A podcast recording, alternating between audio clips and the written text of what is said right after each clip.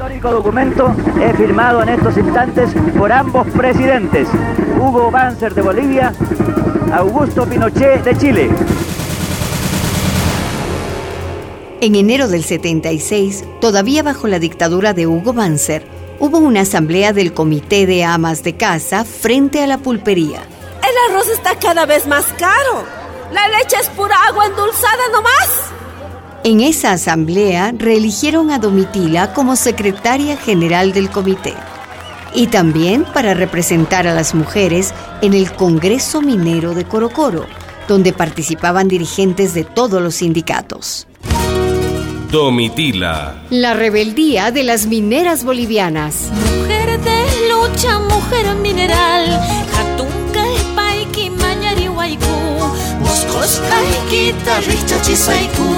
Madre guerrera de las luchas de ayer y hoy. Capítulo 15. Acostadas sobre rieles. En el Congreso de Corocoro, el ambiente estaba muy caldeado. Compañeros, díganlo. ¿Tenemos nosotros riquezas? No, ¿Tenemos cargos políticos? ¿Qué tenemos nosotros, compañeros? ¿Cuál es nuestra fuerza? Nuestro trabajo, compañeros. Sí, compañeros, porque si nosotros no trabajamos, ellos no ganan, ¿no ve? Ellos viven de nuestro sudor. Si nosotros paramos, para Bolivia. Quiere decir huelga. Huelga general. Huelga hasta que nos devuelvan nuestros salarios que se robó Barrientos y nos sigue robando Banzer. Compañeros, el gobierno tiene 30 días para resolver nuestra demanda. De lo contrario, huelga indefinida, compañeros.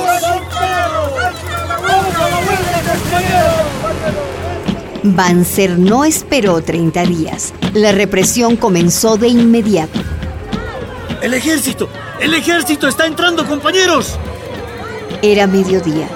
Por la calle principal de Yayagua avanzaban los militares, pateando puertas, apaleando a quienes se encontraban en la calle.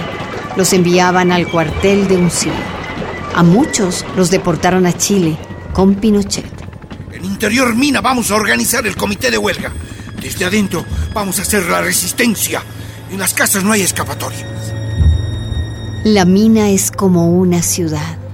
Tiene unos 800 kilómetros de corredores subterráneos, socavones, bocaminas que solo conocen los mineros.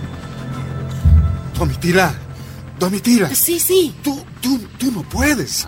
Ya estás esperando de ocho meses. Ay, René, el bebé no hace huelga. Sale cuando sale. Sí, pero... Pero en este momento hay que estar, René.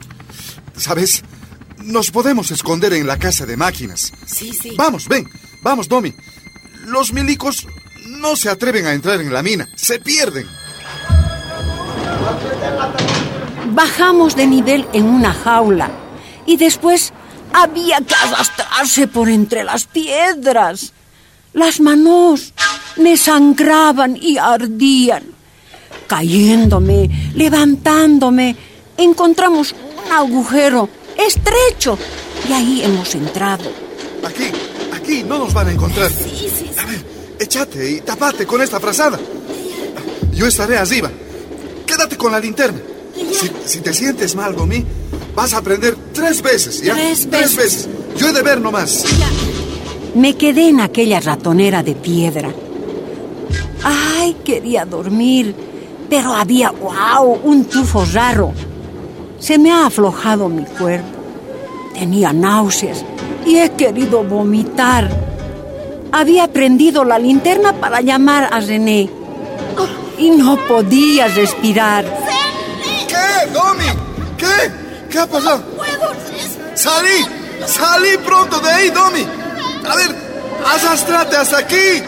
Arrastrate. Se ha escapado este gas. Está muy tóxico, muy venenoso, Domi. Con estos gases ap- aparece muerte la gente facilito. ¡Apúrate! ¡Vamos, Domi! ¡Apúrate! ¡Vamos! Lograron salir por la bocamina de Cancañiri y fueron a su casa a descansar un poco.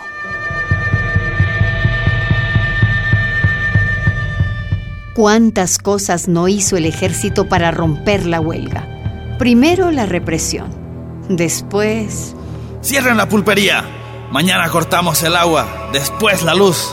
A ver quién va a ganar. Si quieren palo, palo les vamos a dar.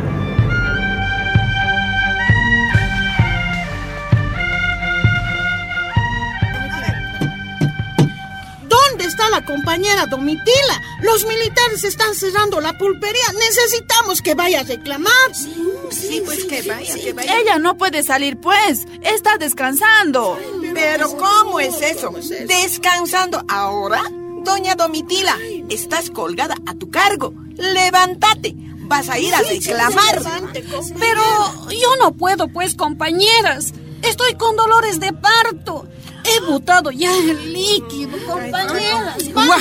¿Comprada de ustedes es? ¿O qué? Para que la manejen así a mi hermana. Hay otras dirigentes del comité también. Sí, hay otras. Pero a ella siempre queremos que vaya, pues. Ella tiene la lengua más dura.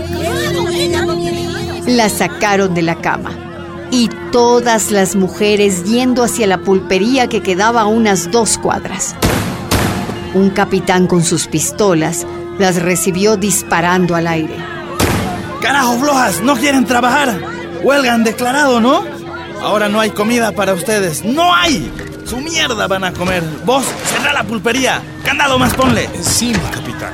¿Y dónde anda esa comunista, la tal Domitila Chungara? Ah, parece que está preñada, mi capitán. ¿Preñada? Claro, sí. Vayan sí. a agarrarla. Tráiganmela aquí.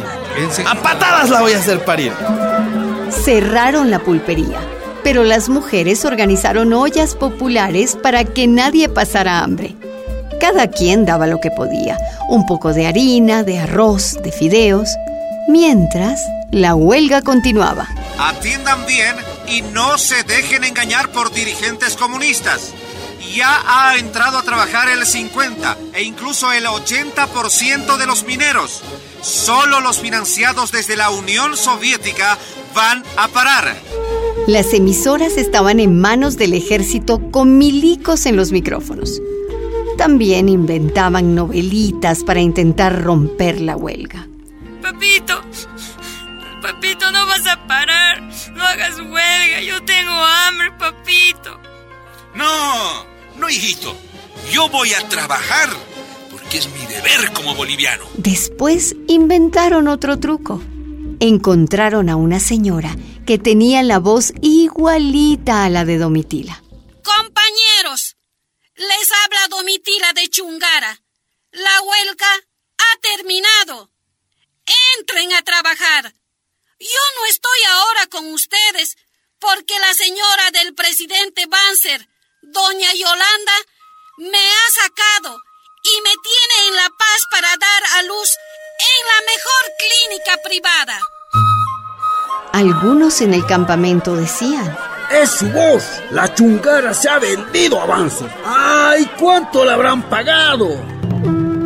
pero ni así lograban romper la huelga. Entonces mandaron una mujer diciendo que era dirigente de la Cruz Roja y se reunió con las mujeres en Catavi. Hijas mías, ¿quieren que haya otra masacre en el campamento? Háganlo por sus hijos. Digan a sus esposos que vuelvan a trabajar. Pero señora, mi marido está preso. ¿Cómo le voy a decir? Él solo fue a pedir aumento de salario porque no alcanza. Yo misma he vendido mis polleras, hasta mis anillos de matrimonio he vendido para poder comer. Está bien, hija, pero con diálogo, con amor, vamos a solucionar este problema. ¿Cuál amor? Si a nuestros dirigentes los están maltratando. Ve a nuestra compañera Domitila de Chungara. Está esperando familia y así la están persiguiendo feamente. Ay, no me hables de esa mujer. Ella es pagada del extranjero para mantener la huelga. Señora, ¿Sí? ¿Usted dice que es de la Cruz Roja? Muestre su credencial. Bueno, en realidad...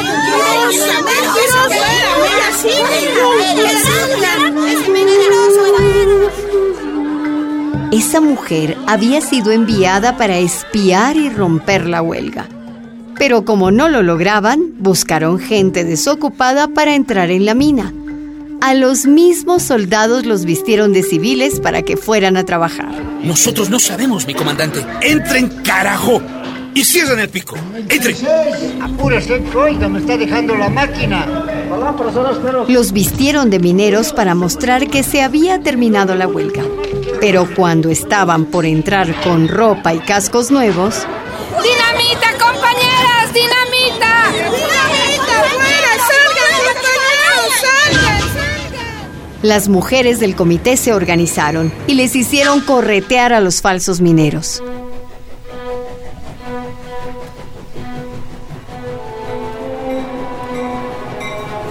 Hijitos, Guaguasney, échense ahí, sobre las rieles, con nosotras más. Cierren los ojitos y esperaremos. Otro día, cuando llegaban los convoyes con los rompehuelgas, las mujeres se acostaron con sus hijos sobre las rieles para impedir el paso. Si quiere avanzar el tren, sobre los niños tendrá que pasar. El comandante mandó al ejército para desalojar. Pero cuando llegaron y vieron que eran puras mujeres y niños sobre la vía del tren, no se atrevieron. No son mujeres, no son niños, son comunistas. A los soldados les hicieron cantar una marcha militar con orden de avanzar. Pero las madres con sus niños también empezaron a cantar.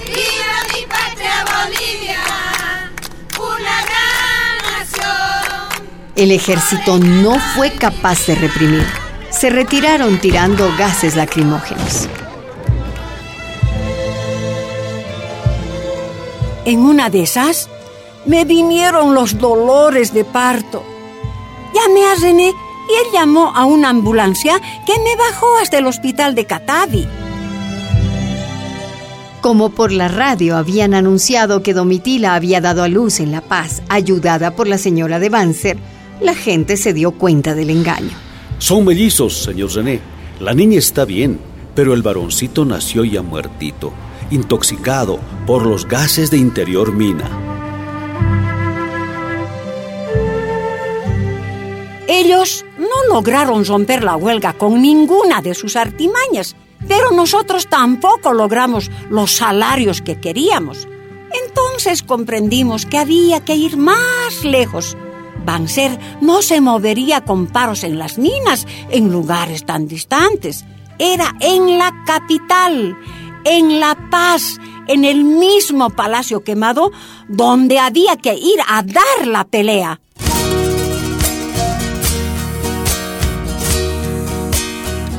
Domitila, una producción de la Fundación Rosa Luxemburg y radialistas apasionadas y apasionados. Madre de ayer y hoy.